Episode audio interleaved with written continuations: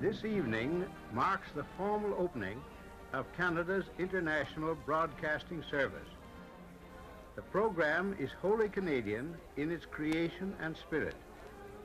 I should like the first words spoken officially over the international service of the Canadian Broadcasting Corporation to be words of greeting to Canada's armed forces serving on and beyond the seas.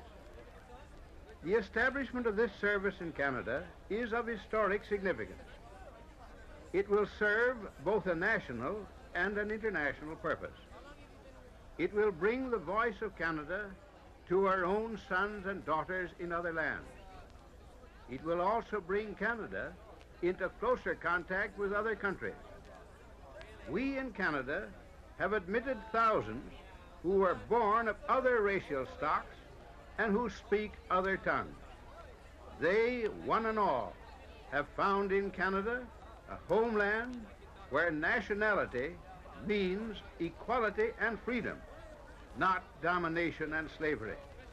Only by the extension of the ideals of mutual tolerance, of racial cooperation, of equality among men, can mankind hope to substitute cooperation for conflict in the relations between the nations of the world.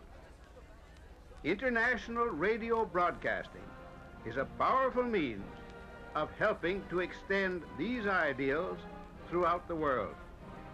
If we are true to ourselves, Canadian unity may well serve as a model for the wider unity of humanity.